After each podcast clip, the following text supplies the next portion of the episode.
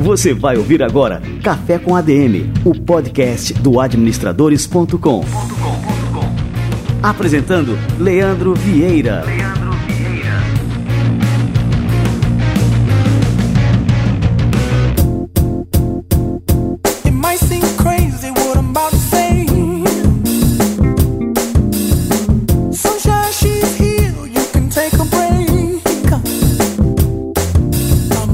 E aí galera, tá no ar mais um Café com ADM. Este é o episódio de número 5 e hoje a gente tem muita coisa aqui para comemorar. O Café com ADM em menos de um mês atingiu aí o posto de número 1 um dos podcasts de negócio mais baixados do Brasil no iTunes e, olhem só, a posição número 2 de todas as categorias de podcasts baixados no Brasil no iTunes, atrás apenas do veterano, o Nerdcast, excelente podcast que eu também sou fã e escuto todas as semanas.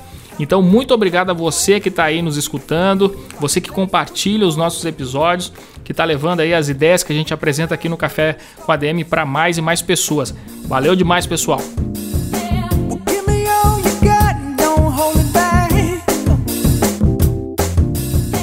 E olha só, galera, para quem gosta de produtos com frases de empreendedorismo, frases de administração, inspiracionais, está no ar a nossa loja, admstore.com.br, a loja oficial do administradores.com. É, lá você encontra camisetas, canecas, mousepad, copos, capas de celular, de computador, uma gama muito bacana de produtos, todos personalizados, né, com essas frases, com essa temática e com a nossa marca, a marca do administradores.com. Essa loja é uma parceria nossa com a Bandap. A Bandap é uma empresa consagrada aí no Brasil, muito experiente em licenciamento de marcas. Eles têm várias marcas famosas aí, tem a, a DC Comics, tem o Maurício de Souza Produções, tem Madonna, Elvis Presley, Beatles, vários artistas. E agora eles contam também com administradores.com no seu portfólio de marcas. Para acessar, basta entrar em www.admstore, store de loja.com.br. Tenho certeza que vocês vão se amarrar.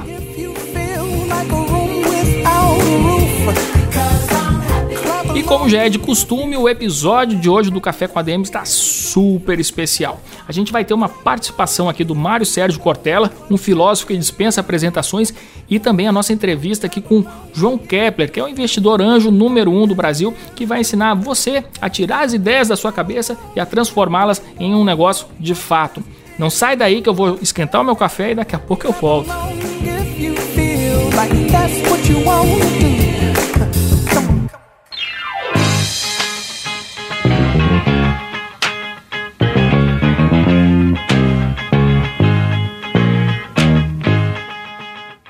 bem, já estamos aqui com o grande filósofo brasileiro Mário Sérgio Cortella, uma das pessoas mais influentes do Brasil atualmente, e é sempre um prazer receber pessoas de outras áreas, não só aquelas áreas ligadas diretamente ao mundo dos negócios, como administração, empreendedores, enfim, pessoas que lidam diretamente com os negócios, mas especialmente essas pessoas que nos fazem refletir sobre outras questões, enxergar a vida através de outros ângulos, como os filósofos que nos trazem aí realmente reflexões valiosas sobre diversos aspectos da vida. Professor Mário Sérgio Cortella, vamos falar um pouquinho, começar o nosso bate-papo aqui rápido sobre educação. Como é que a educação brasileira pode realmente se transformar e passar a ser uma educação libertadora? Você acha que o ensino do empreendedorismo pode ser uma via interessante para isso? A educação é aquela que de fato possa emancipar. Né? A ideia de uma educação que domestique, que apenas treine, ela não é nada emancipadora. Por isso, o ensino do empreendedorismo e a prática fazem com que a pessoa ganhe autonomia, isto é, ganhe liberdade de ação, capacidade de intervenção, uma cidadania mais ativa e auxilia o campo econômico também. Por isso, a atividade de empreendedorismo não pode ser apenas alguém que abre uma empresa, mas é um empreendedor social, é aquele que organiza projetos na comunidade, é aquele que empreende dentro da escola. Ninguém precisa ser empreendedor para abrir uma empresa, ele tem que ser até um empreendedor de si mesmo né, naquilo que vai fazer. E a educação ajuda a isso. E falando sobre liderança, qual é a diferença entre um bom líder e um mau líder? Que o mau líder não é líder, ele é mero chefe. Né, ele deixa de ser, porque a suposição para ser um líder é alguém que é admirado, que é respeitado, que é competente. E se ele for um mau líder, ele deixa de ser líder, passa a ser mera chefia. E nesta hora, o que distingue um do outro é que a liderança é aquela que partilha capacidades, ao mesmo tempo tem humildade para aprender sempre, e em segundo lugar, reparte aquilo que sabe, e em terceiro, claro, em larga escala, sabe que quando ele cresce, as outras pessoas têm que crescer com ele. Um líder que não faz isso, ele exclui. Né? Nesta hora, ele deixa de ser líder. Bom, e aqui no administradores.com a gente tem uma preocupação de transformar a nossa sociedade a partir das organizações. É, como você acha que as organizações podem contribuir de fato para essa transformação social? Todas as vezes que a gente enxergar que a necessidade das organizações é servir, a tarefa da pessoa jurídica é servir as pessoas físicas. A pessoa jurídica não é uma entidade composta só de pessoas físicas, ela é para servir a elas com a organização do trabalho, com a estrutura né, da economia, com o apoio, com o conhecimento. E se não o faz, ela acaba furtando vida daquela comunidade. De nada adianta a uma empresa ela crescer se ela exaure, se ela extingue, né, se ela esgota aquela comunidade em que ela está inserida. Por isso, a ideia de uma formação mais humana é aquela que tem o humano como seu ponto de chegada e não como sua ferramenta.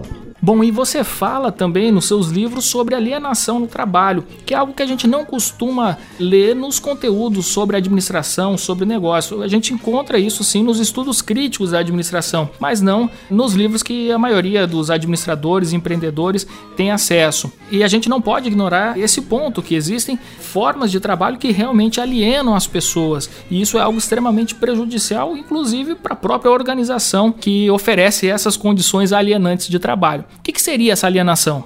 Uma pessoa alienada é aquela que não tem clareza das razões pelas quais está fazendo o que faz. Isto é, ela não tem autonomia, não tem inventividade.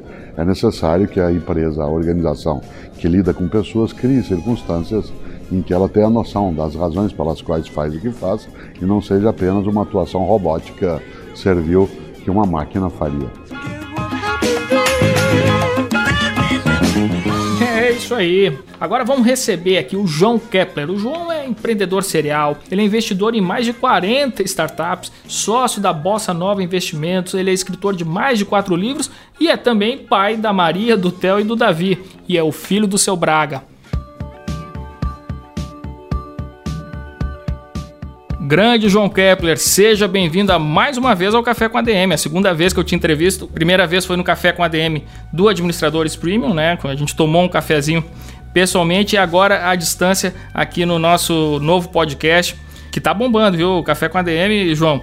Essa semana já na segunda posição geral de podcasts do iTunes e primeira na posição de negócio, lá no, no ranking de negócio. Oh, rapaz, que maravilha. Muito obrigado, Leandro. Você sabe que eu sou fã do Administradores, sou colaborador há bastante tempo. E quando eu vi ah, o podcast no ar e vi que vocês estão bombando lá, eu disse, rapaz, aquela vontade de participar. E quando você me convidou, eu digo, oh, que maravilha. Era tudo que eu queria participar desse podcast porque eu gosto muito desse veículo, né, desse canal de comunicação direta. A gente baixa, ouve no avião, no carro, em todo lugar. Então é muito bacana, muito bom. Agradeço demais e um abraço aí para todos os seus ouvintes. Valeu demais, João. Te agradeço é, a tua participação. E pessoal, o João ele tá no aeroporto de Guarulhos agora. Você tá em trânsito, tá indo para onde, João? Eu estou chegando em São Paulo, na verdade. Estou no desembarque, chegando em São Paulo hoje. Tem várias reuniões. Hoje à noite a gente participar de uma banca de avaliação do movimento do LEAD, daquele grupo empresarial LEAD de startups. Que legal. Que são, é, que eles também estão olhando para isso, né? Grupo de empresários olhando o movimento empreendedor digital, né? De empreendedorismo, startups. Então a gente também vai ajudar no que for preciso. E peço desculpa aos ouvintes por qualquer barulho que como esse que está passando aqui agora. O que, que, é isso? É um avião aí, João? Não é um avião, é um cidadão puxando um carrinho aqui. Mas vamos lá. João, como é que tu enxerga esse cenário agora? A gente está vivendo um momento assim no Brasil que ao mesmo tempo que é um momento que a gente sempre fala, momento de crise, eu nem gosto de falar essa palavra, mas é a nossa realidade. E ao mesmo tempo que a gente vive essa realidade mais difícil economicamente, a gente vê também um momento em que novas ideias estão surgindo, é, startups que saem aqui do Brasil, estão ganhando o mundo. A gente tem vários exemplos disso, você que acompanha muito bem esse cenário empreendedor no Brasil. Isso abre oportunidades aí para essas pessoas, essas pessoas jovens, jovens de espírito, com boas ideias, para realmente formarem novos negócios e ganharem mercado, seja aqui no Brasil ou fora? Claro, claro. A gente está vivendo, Leandro, uma evolução social. A gente está vivendo nesse momento que não é mais aquela história da revolução tecnológica, porque a tecnologia já faz parte da nossa vida, do nosso dia a dia. É, na verdade, é o uso da tecnologia, não é mais a tecnologia que é fundamental. Então, isso aí abriu várias e várias oportunidades para muita gente. Eu digo que basta um celular e uma boa ideia, você pode fazer um novo negócio um novo modelo de negócio. Que são essas empresas, essas startups, as empresas jovens, modernas, é, escaláveis, que têm feito um grande barulho no mercado. E isso, claro, tem atraído interesses de empreendedores de todas as idades para construir, para ter ideias de novos negócios. E aí eu posso te dar vários exemplos dessas startups e empresas. O que eu quero dizer é que qualquer um pode montar uma startup e um negócio. Não é coisa exclusiva só para quem é da área de tecnologia. Que muita gente pensa isso, sabe, Leandro? Acha que não, eu não consigo fazer porque eu não entendo nada desse assunto. Não é nada disso. Qualquer um pode montar uma startup, ter uma ideia, desenvolver um negócio. Ô, João, é importante a gente conceituar esse termo startup, né? Porque existe muita confusão em cima disso. Como é um assunto recente aqui no Brasil, é, muita gente ainda não sabe o que, que vem a ser uma startup. Uma startup aí pode ser qualquer tipo de negócio nascente ou, ou tem algumas características que são particulares? Tem algumas características particulares, por exemplo, é, escala, escalável. Escalável é tudo aquilo que você pode crescer de faturamento sem aumentar infraestrutura, sem ter que aumentar, contratar muita gente, sem ter que ter um trabalho manual, operacional tem um efeito repetitivo, né? Você pode fazer várias vezes com o mesmo recurso que você tem em mãos. Então isso é ser escalável. É você ter uma ideia, por exemplo, de montar uma solução, um aplicativo, pode ser uma solução web, pode ser um aplicativo, para atender, por exemplo, uma demanda específica do mercado de macenaria, como vocês conhecem bem, de chamar um táxi ou mesmo Uber. Esse você pode, um aplicativo só, se aumentar a infraestrutura, várias e várias pessoas podem aderir ao aplicativo, à solução e usar sempre que precisar. Então isso a gente chama de escalável. E aí é que vem essa história de você montar uma startup. A startup nada mais é do que uma empresa. Ela pode ser nova? Pode ela já pode estar em andamento? Pode, não tem problema, desde que ela tenha esses conceitos que a gente está falando, principalmente a questão de ser escalável.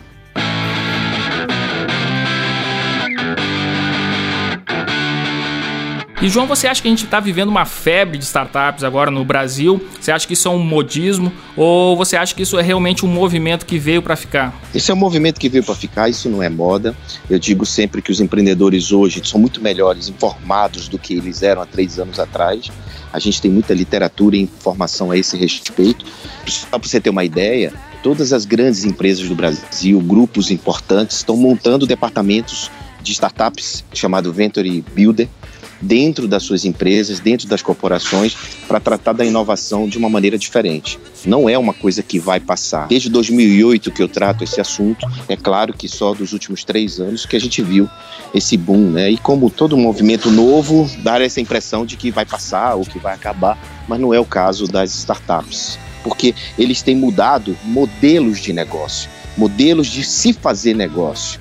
O que a gente tinha só aquele modelo antigo de comprar, vender, né, e de prestar serviço hoje, as startups elas inserem uma inovação no mercado, elas inserem outras possibilidades e oportunidades. Então isso não é modismo, isso é para onde nós estamos caminhando. Então essa nova tendência, lógico, a gente está caminhando nessa direção. Isso acaba afetando também o próprio futuro das profissões, né?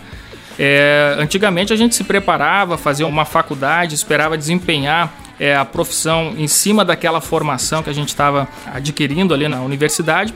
E hoje em dia esse cenário mudou. Né? E isso exige do jovem um novo perfil, um novo tipo de comportamento. Que comportamento seria esse? Primeiro, falando da universidade, por exemplo, de administração de empresas, no passado a gente era preparado para administrar as coisas dos outros, né? Uhum. Então agora é muito importante administrar nossas próprias coisas, administrar nossa própria vida.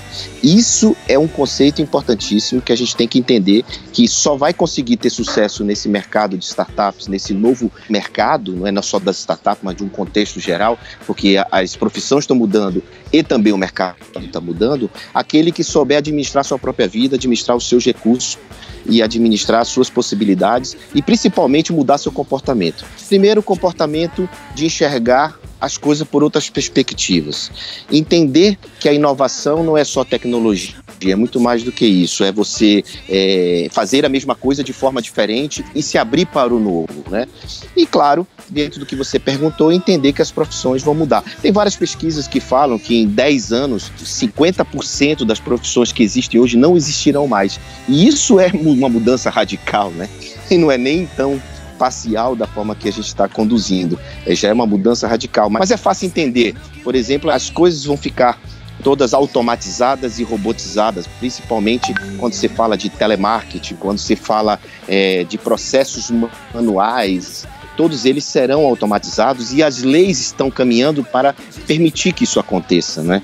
Porque a inovação não tem como frear não tem como barrar. Mas basicamente é isso. O que eu acredito é que a gente estudou, é, se preparava para ser um profissional liberal, né? E quando que essas inovações estão chegando, por exemplo, para fazer diagnósticos automáticos através de um aplicativo que reconhece através da íris tudo que você tem dentro do corpo, o que, que vai acontecer, o que, que não vai acontecer. Isso, claro, os médicos vão passar para uma outra camada, né? Não vão mais aquela camada operacional, vai ser a camada de entendimento do resultado daquilo. Não vai precisar mais da análise. Essa análise você pode fazer em casa e manda para o médico. O médico muitas vezes pode estar virtual. Então, assim, essas coisas estão acontecendo muito rápido e tem muita gente cética nesse sentido, dizendo que a inovação não vai chegar em determinadas profissões ou em determinados segmentos de mercado. Eu digo que não é muito difícil você barrar a inovação na velocidade que nós estamos e como as coisas estão acontecendo. Pessoal, ah, João, isso é tendência. Não, isso não é tendência, isso é realidade. A gente está vendo carros autônomos aí sendo testados já em produção em alguns casos. Você viu, por exemplo, a Tesla semana passada lançou painéis solares. É, uma fábrica de automóveis lançando painéis solares com novas alternativas de energia, né, saindo da, do petróleo, etc. João, ao mesmo tempo que a gente tem um grande número de inovações, esse avanço na ciência, na tecnologia, a gente tem aqui no Brasil, particularmente, um estado que impede esse avanço através de leis. Então a gente viu aí o caso das leis contra o Uber, é, que não está liberado em todas as cidades, é, tem uma discussão muito grande é, se o Uber pode ser liberado ou não. ao mesmo tempo, a gente tem um estado indo contra esse cenário. Você acha que mesmo um estado como o brasileiro, que é naturalmente contra a inovação, a gente é, vai conseguir chegar nesse cenário que você está pintando aí de tanta coisa boa, facilitando a vida das pessoas. Teve uma, acho que foi na Espanha, se eu não me engano, que esses painéis solares foram proibidos é, de serem utilizados, esse tipo de painel solar de geração de energia autônoma para cada residência. Isso foi proibido por conta que isso aí afetava lá a indústria de energia elétrica do país. Isso é capaz de também acontecer no Brasil. Quando chegar essa novidade por aqui e começar a afetar essa indústria, na mesma hora vai surgir uma lei proibindo a utilização de painéis solares aí nas residências. O que, que você acha? É, o Brasil tem essa característica de protecionista, né, de protecionismo em relação a algumas categorias e alguns é, segmentos de mercado. Mas o que está acontecendo é que novos políticos, novos deputados, né, senadores estão chegando com uma outra mentalidade, com essa mentalidade um pouco mais aberta, esse mindset diferente de entender que isso é bom para todo mundo. Porque é claro quando você, por exemplo, tira um, uma conquista de longa data, a pessoa que perde a conquista reclama, né? Mas é porque ela não está com a mentalidade aberta das oportunidades que aparecem a partir daquilo. As pessoas não querem sair da sua zona de conforto e dizer, não, peraí, eu passei a minha vida toda ganhando dinheiro com isso, eu não posso perder isso. Porque quando se dá o trabalho de ter que estudar novamente, de ter que estar atualizado, eles não querem fazer. Se você for olhar, tem muito mais gente querendo inovação e mudanças do que aqueles que estão no status quo. É aí que vai acontecer e o Brasil não vai ter força para parar e para barrar isso tudo que está acontecendo. Os políticos, na verdade, não vão conseguir barrar o que está acontecendo nos Estados Unidos aqui no Brasil. O protecionismo, claro, sempre vai ser tentado, vai ser buscado. E a gente tem só que prestar atenção de que quando uma coisa destrói toda uma cadeia produtiva, né, é importante colocar limites e algumas barreiras, mas não todas. Quando eu falo que as profissões vão mudar, eu falo para 20 anos, eu não falo para 10 anos, né? Por conta desse protecionismo que nós temos. Que bom que ele está mudando. Vou te dar um exemplo. É, a categoria investidor anjo, que é uma categoria que eu atuo, não tinha nenhuma regulamentação para ela. Hoje, é, com a nova lei do super simples, nós entramos no contexto com a categoria investidor anjo sendo, é, vamos dizer, validada. Né? Quando o investidor anjo entra numa startup para apoiar uma startup, ele não é considerado sócio na questão dos riscos trabalhista, tributário e etc., que era uma reivindicação antiga que o protecionismo dizia para não ter né, que os sindicatos e etc. A gente foi uma luta para trabalhar isso e conseguimos, conquistamos. Por que nós conquistamos? Porque tem vários deputados que estão com um mindset diferente em relação à inovação e sabem a importância da nossa categoria para ajudar o empreendedor que muitas vezes tem uma ideia, mas não sabe como tirar do papel, não sabe como colocar em prática e como atender. Ele tem uma ideia nessa linha que nós estamos conversando aqui no podcast, mas ele não tem apoio, não sabe como colocar em prática. E portais como o seu, Leandro, portais como administradores, sempre trazem coisas nessa linha de, poxa, como você pode conseguir isso, como você pode fazer isso. E é muito bom. Se você for olhar mesmo no seu portal, quantas e quantas matérias e artigos tem né, falando sobre isso. Faz um comparativo de dois, três anos atrás para hoje. Ah, é verdade. E a gente bate sempre nessa tecla, né? É muita informação a respeito disso. Né? Então, por conta de tudo isso que está acontecendo, eu posso te afirmar que no Brasil nós vamos conseguir fazer com que a inovação ela tenha um papel fundamental para a sobrevivência das empresas e das corporações e também dos profissionais que estão agregados a ele. Não tem mais como dizer, eu, isso não é comigo, isso não passa por mim, eu não uso. Se você tem mentalidade jovem, como você bem colocou, Leandro, quem está nos ouvindo tem que se preocupar sim e aprofundar os assuntos. Se você for olhar o que o Flávio escreve no Geração de Valor, está totalmente alinhado no que a gente está conversando aqui. E, João, o cara tem uma ideia. Beleza, ele tem uma ideia de negócio e eu conheço um monte de gente com boas ideias. Só que os caras não conseguem dar o primeiro passo. O que, que o cara tem que fazer a partir dessa ideia para transformar a ideia num negócio de fato? Bom, tem alguns passos até chegar ao negócio de fato. Primeiro é, é fazer um mini planejamento e aí o Sebrae está à disposição do Brasil todo para ajudar nessa modelagem inicial do negócio. Não dá para você achar que o negócio é bom sem ter certeza e sem usar uma palavra que a gente chama de validação. Validação é quando os outros dizem que é legal, ou que usaria, ou que compraria, não você que está tendo a ideia. Porque quando a gente tem uma ideia, a gente meio que se fecha no mundo e putz, cara, que negócio maravilhoso. Mas e aí? Será se isso é útil para o mercado? Será se realmente é uma inovação?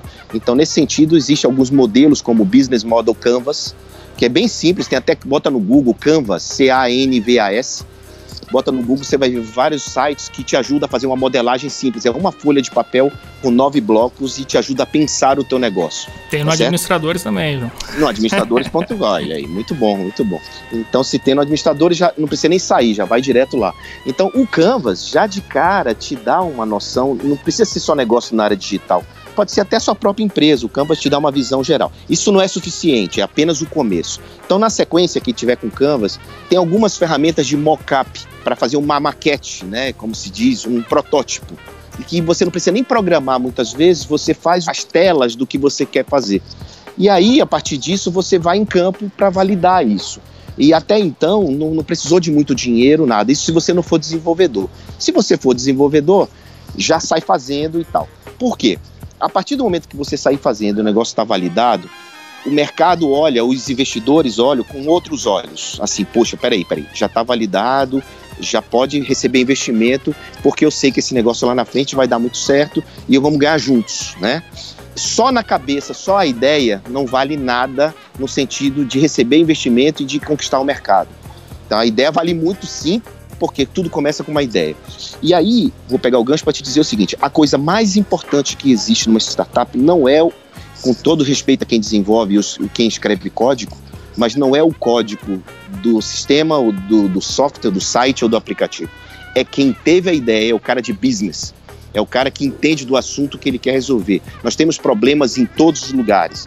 Então, é, resolver problema da saúde, do transporte, da educação, etc, etc, etc. Quando o cara tem uma ideia nesse sentido, nesse sentido de resolver problemas, e aí ele está efetivamente inovando, porque ele está resolvendo um problema que nunca ninguém pensou que até que teria esse problema, né? que aí realmente quando você está inovando, ele é a persona mais importante de todo o processo e não o cara que escreveu ou desenvolveu a solução, o aplicativo, o site, etc. Isso você pode conseguir chamar um parceiro para ser teu sócio desenvolvedor, você pode contratar isso no mercado. Ou seja, o que eu quero te dizer é que não é difícil você fazer uma startup não é difícil você fazer um negócio e também não é difícil conseguir investimento para isso. As pessoas podem estar me ouvindo, ah, João, mas como eu consigo investimento? Então, primeiro é fazer isso que eu disse: é construir o um modelo, ficar pronto com um protótipo e daí validar isso. Validou, você pode ir ao mercado. Você que está dentro desse ecossistema, é, você já tem dados, é, por exemplo, assim, de quantas startups, é, a cada 10 startups, quantas se transformam assim num negócio realmente que acaba deslanchando? Olha, a gente cai no mesmo estudo de microempresa, né? Infelizmente, ainda no Brasil, a gente ainda tem uma questão burocrática das microempresas, de que elas têm dois anos de ciclo de vida, que a gente chama de vale da morte, né? As startups também elas passam pelo vale da morte porque envolve muito uma questão pessoal do cara desistir, de não ter resiliência, né? E aí o cara vai e desiste porque não teve apoio. Por exemplo, na minha conta é o seguinte: a cada 10 startups, quatro vão dar certo. É muito maior do que as duas que o mercado tradicional fala. No nosso caso, na Bossa Nova Investimentos, que é a empresa que eu trabalho, que eu participo, é, a gente acerta em seis startups a cada 10. É um número então, fantástico, né? É um número bem maior do mercado. E eu digo sempre para quem está nos ouvindo que quer investir, é invista em 10 e não em uma. Porque você vai acertar. Sim. A, é, a, uma que você acerte vai pagar todo o custo que você teve com as 10. O exercício de montar uma startup é um exercício de empreendedorismo como outro qualquer, né, João? E acaba assim, quando eu vou colocar um negócio, eu vou colocar um, um, negócio tradicional que não envolve muita tecnologia nem muita inovação, por exemplo, um restaurante ou uma loja de roupas, eu já entro em contato com o mercado a partir do dia que eu abro as minhas portas. Então, assim, teoricamente, o cara pode pensar, pô, é mais fácil eu colocar um negócio tradicional do que uma startup onde as incertezas são maiores, né? Então, no mercado tradicional, teoricamente, eu enxergo o mercado, eu conheço melhor, eu conheço o público, a praça, né? Falando dos quatro P's de marketing. Produto, preço, praça. Exatamente. Eu me sinto mais confortável é, colocando um negócio na minha cidade do que colocando é, uma startup que seria mais ou menos um tiro no escuro. Pode dar certo, como pode também dar errado faz sentido o que você está falando, mas é, hoje em dia, para se montar qualquer negócio, seja ele uma startup ou não, seja ele uma floricultura, uma padaria, seja o que for, né, você precisa ter uma palavrinha dentro desses P's todos que falam, que essa palavrinha ela é muito utilizada no ambiente de startup, mas ela é replicada para o mundo tradicional. Porque sem isso você não consegue ter sucesso ou avançar, que é a história do propósito. E muita gente, Leandro, confunde o propósito achando que é propósito de vida, confunde com missão, com valores. Não é isso, não é isso. O propósito, basicamente, é qual é o resultado do que você faz para a vida das pessoas na perspectiva dos outros. Então, é, por exemplo, se você tem uma floricultura, você não vai vender flores, você vai vender emoção, sensação, é outra coisa que você está vendendo. Isso é propósito. Né? Então, muitas vezes, o cara quer montar um negócio tradicional porque é mais simples, porque ele conhece, mas não se dá conta de que quem está se dando bem ainda hoje no mercado está inovando e principalmente buscando o seu propósito, porque é somente quando você sabe o teu propósito que você consegue identificar as pessoas, quem são os seus clientes, quem você precisa emocionar, quem você precisa encantar, quem você precisa fazer isso. E esse quem é que você consegue e que as redes sociais e que toda essa evolução hoje te permite que são novas canais de venda, novas oportunidades, né? Tem tudo diferente, tem uma nova audiência, a gente assiste menos televisão do que a gente assistia dois anos atrás. Então, tudo isso, as pessoas dizem, mas ah, eu prefiro montar um negócio tradicional. Eu digo, você está confundindo, porque o negócio tradicional hoje envolve estoque, custo, funcionário, água, luz, telefone. E isso você já começa o mês devendo. O startup não tem isso, né? Você tem muito pouco recurso com grande possibilidade de, de, gerar receita, gerar caixa, gerar faturamento através do conceito escalável. Então, as pessoas que têm essa visão, elas não estão compreendendo, não estão pesando adequadamente os riscos de uma coisa e outra. Eu não estou dizendo que para a gente que a economia tradicional vai acabar, ou que tem muitas vezes, João, você é alardeador do caos, você diz que só vai ter startup. Não, eu estou dizendo é que as startups têm um mindset muito diferente que as empresas tradicionais têm que ter também. Então não adianta só montar um negócio porque gosta. Não é só isso, né? É muito mais do que isso. Eu fui aluno de administração, você também. Eu fui até professor, então assim, eu vi os dois lados da moeda na formação de um administrador. E eu te confesso que o nosso curso de administração, a nossa carreira de administração ainda não está preparada para esse cenário. Então veja assim um, um grande problema de educação. E você também tem dicas preciosas aí com relação à educação e à educação de filhos. O João é, lançou um livro recente que se chama Educando Filhos para Empreender. E agora eu queria chamar o nosso quadro, João, a gente tem um quadro aqui que é o livro da semana, para fazer indicação do seu livro como o nosso livro da semana, beleza? Ah, muito legal, quanta honra. Vamos lá, vamos lá. Livro da semana.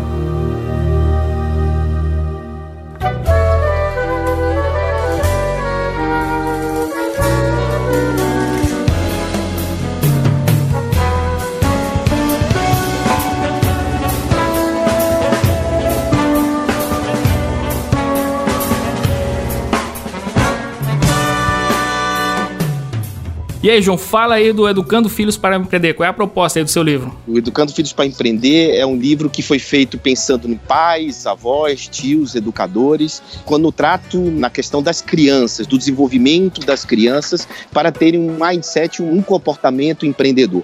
Para pensar desde cedo, desde jovem, desde sempre, a pensar em resolver problemas, pensar em enfrentar situações, a pensar em ter resiliência, a pensar em se comportar diferente, pensar que não precisa ter tudo de mão beijada ou que a vida não é fácil.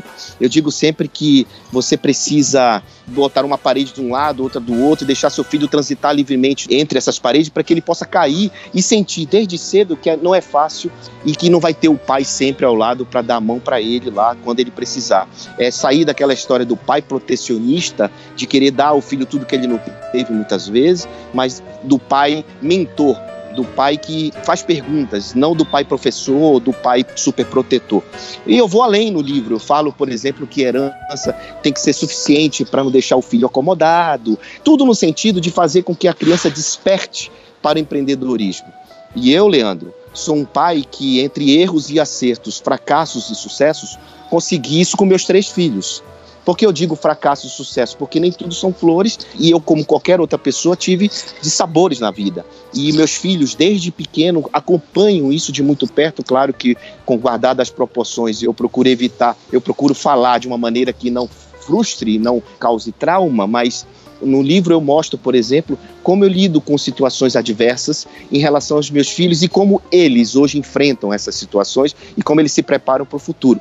Então é isso, empreender para mim é, nesse livro muito mais do que fazer um negócio ou de montar uma empresa, porque meus três filhos têm negócios e montaram um negócio e ganham dinheiro.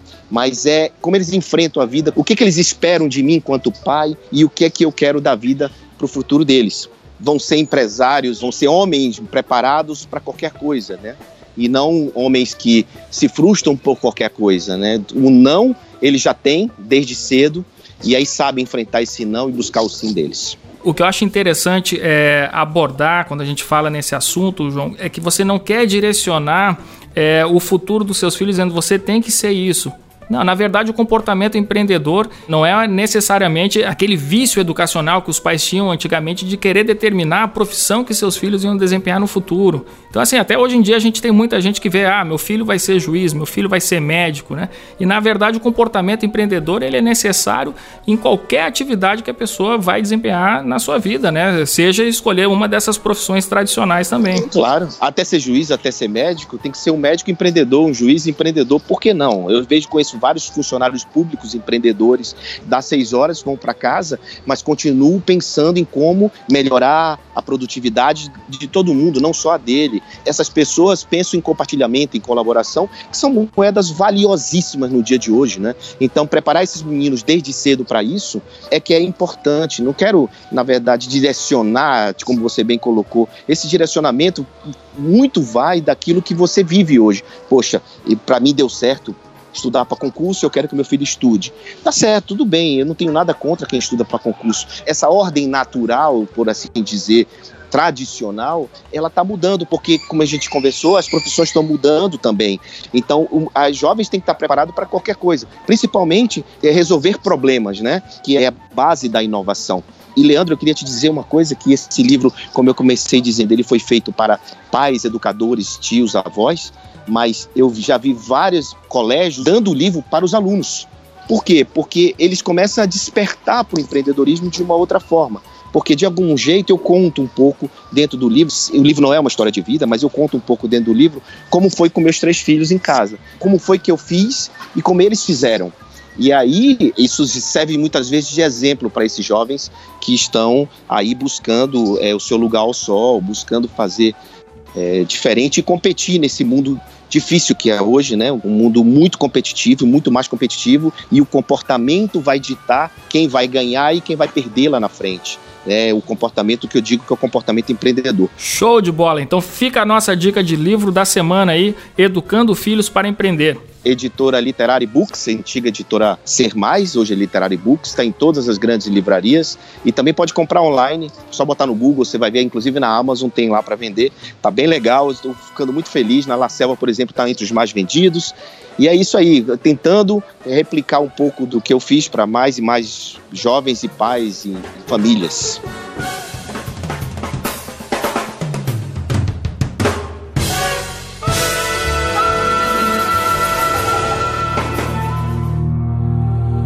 Livro da Semana.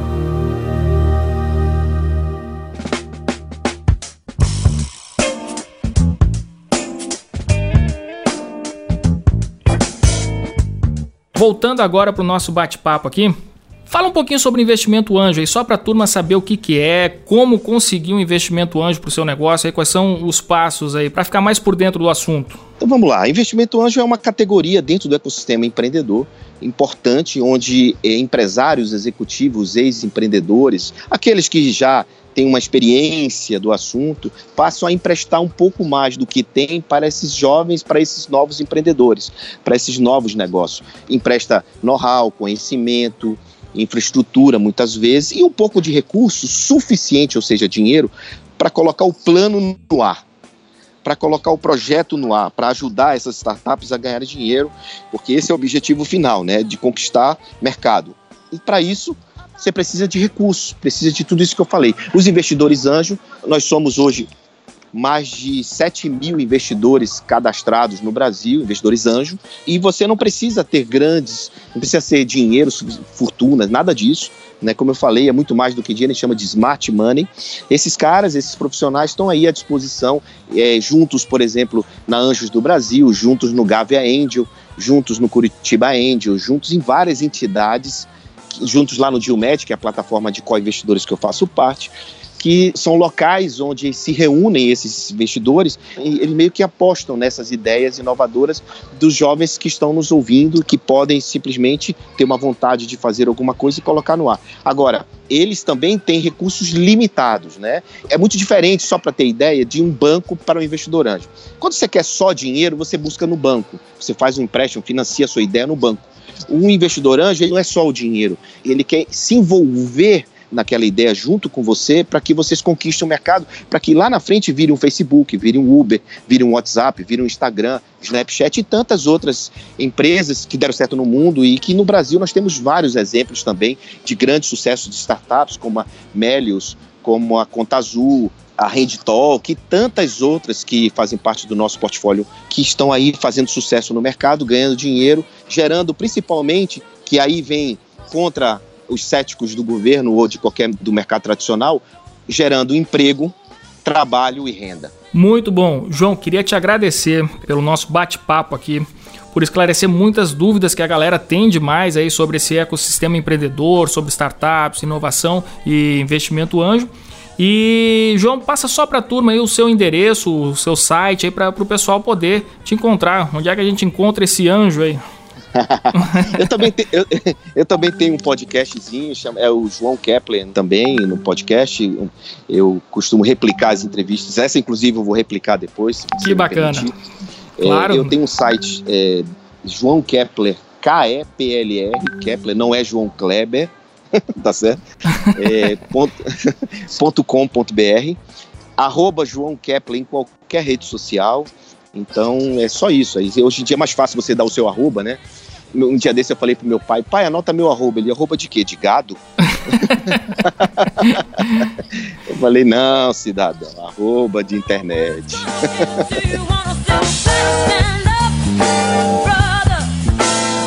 Valeu demais, João. Foi um prazer conversar contigo e espero recebê-lo mais vezes aqui no Café com a DM. E quando passar aqui pro João Pessoa, vamos tomar um café pessoalmente. Eu adoro essa cidade aí, gosto. Você sabe que minha vida é no avião, cada dia num lugar diferente, compartilhando conteúdo, colaborando com o ecossistema empreendedor e também com os empresários. Hoje, parte da minha atividade é mostrar aos empresários tradicionais que o mundo mudou e de que forma ele pode também acompanhar essa evolução.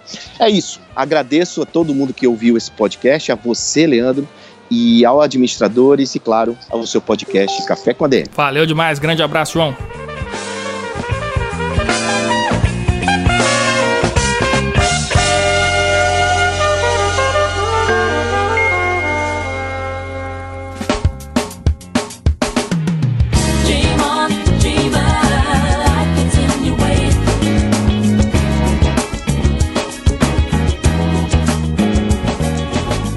Isso aí, galera. Chegamos ao final de mais um Café com a DM. Se você gostou deste episódio, se não gostou, mande um áudio, mande um feedback aí pra gente pelo WhatsApp, número 83 99840 0043. Isso é fundamental, como eu sempre digo, para que a gente continue evoluindo, corrigindo as falhas, aparando as arestas e incluindo aí novas ideias, novos quadros aqui no nosso programa.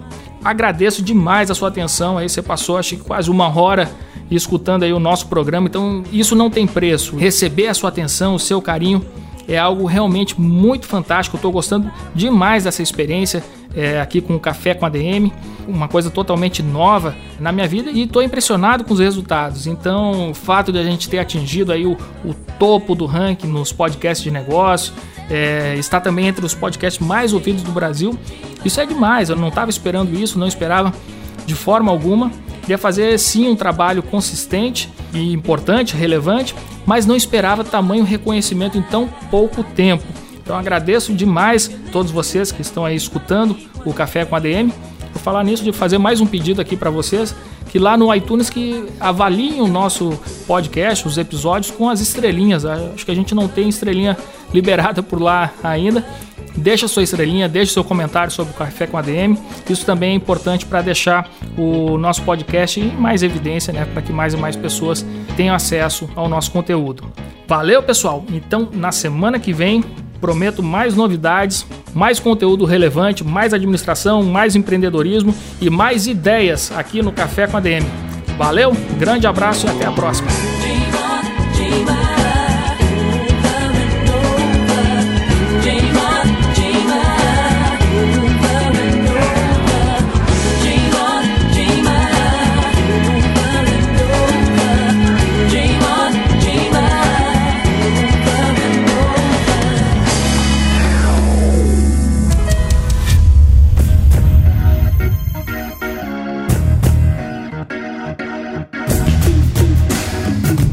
Você ouviu Café com ADM, o podcast do administradores.com.